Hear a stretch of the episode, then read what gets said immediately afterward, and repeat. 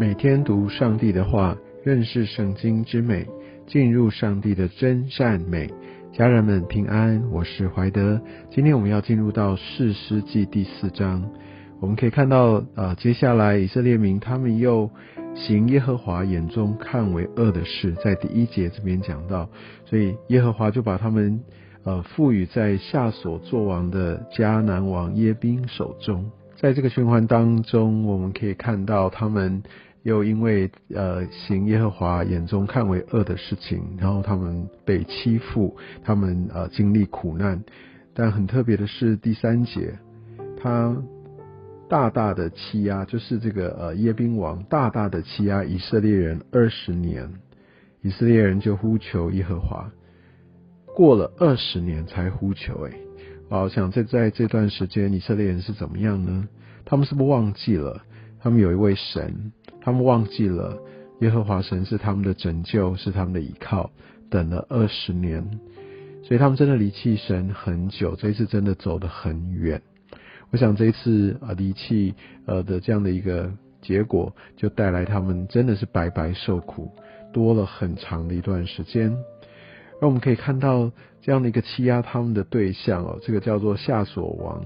呃的一个呃迦南王耶宾。耶宾其实就是一个迦南王的一个王的一个称号，就像我们说埃及的王叫做法老哦，不是一个名字，是一个头衔。嗯，如果我们再回顾一下，在当时以色列人他们进入迦南地以后，就面对很强的的敌人，其中包含就是有铁车的。其实，如果我们翻回去到呃约书亚记第十一章，我们可以看到，诶，那边也是夏所的王迦南王耶宾诶，那个地方，你看那个时候，如果我们回去，那个经历是这个铁车全部都被歼灭了，都被火烧了，甚至夏所这个城市也被火烧了。但是呢，如今已经卷土重来，那个人哦，就是这个族，他们又重新有王。而且他们重新又把铁车部队建了起来，所以很多时候我们如果真的在灵性上面，我们没有真正完整的、好好的去对付，你知道这些的仇敌总是会死灰复燃，而且继续去带来这样的一个纷扰，不是吗？所以我们需要非常的谨慎。那在今天的这个过程当中，我们可以看到，呃，女先知底波拉，呃。她也成为一个士师。那在呃旧约一直到目前的呃记载，她是第二位女先知，第一位是摩西的姐姐底呃米利安，而底波拉是第二位女先知。对，我想在过往在特别以色列民族他们的呃这样的一个结构当中，确实服侍者多半绝大多数都是男生，但是呃神会在特定的时间来兴起。特别，我想上一次我们看到以护的时候，整个右手哈右手之子的族都没有人可以兴起，反而是让一个左手便利一个左撇子来被兴起。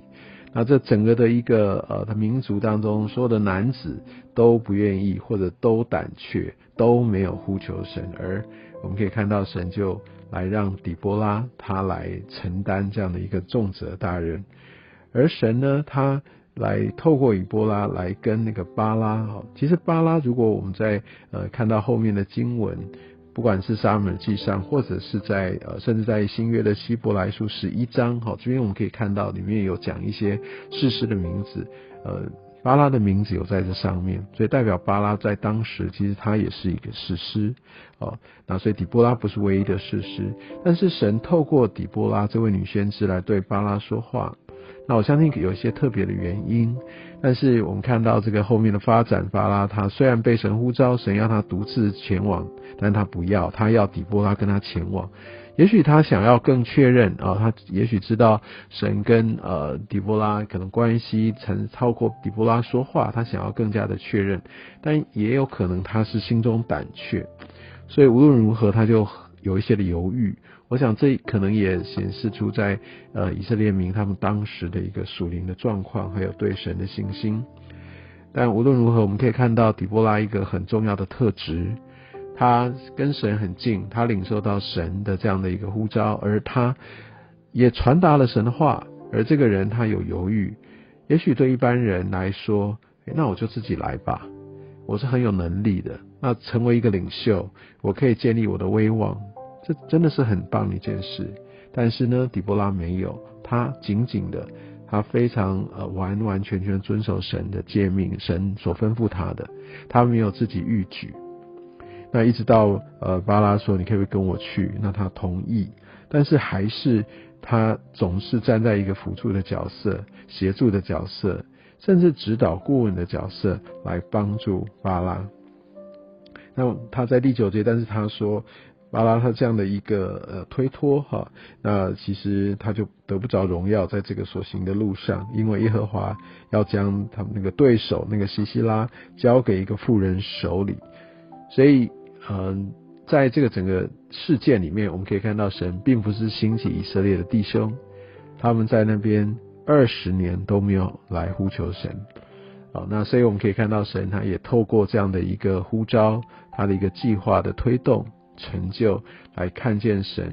哦，他会来拣选一个就是不是按照人的一些的常理来去进行的这样的一些的人来担当他的任务。或者也可以说，在应该要领受、应该要起身、应该要来回应的这些人，没有人回应。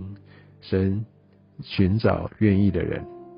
在后面的经文我们可以看到，呃，底波拉很细心的哦，非常详细的一步一步来告诉巴拉，把这些的策略该怎么样去应对，该怎么什么时候去攻击等等，都讲得非常的清楚。其实，也许跟有些时候我们在带领我们的下属。或者在带领我们的团队啊，其实自己做可能比较快，呃，我们最清楚。但是底波拉呢，他还是把这些事情该怎么去做的，真正去发动的，还是放在巴拉的手中。必须透过这个过程，让他可以被建造，而且这也是上帝的心意。也许神就是呼召他来帮助，成为一个帮助者，来让弟兄软弱的弟兄能够来起来。他没有预举。我觉得这是一个底波拉一个非常非常难得的一个特质，也相信也就是因为这样，神来使用他。但巴拉也不是全然的一无是处哦，我们可以从这个十四、十五节来看到，如果我们稍微用常理推断哦，就像战车、铁车，他们需要在平原上面平坦的道路上，是最容易发挥它的它的攻击能力。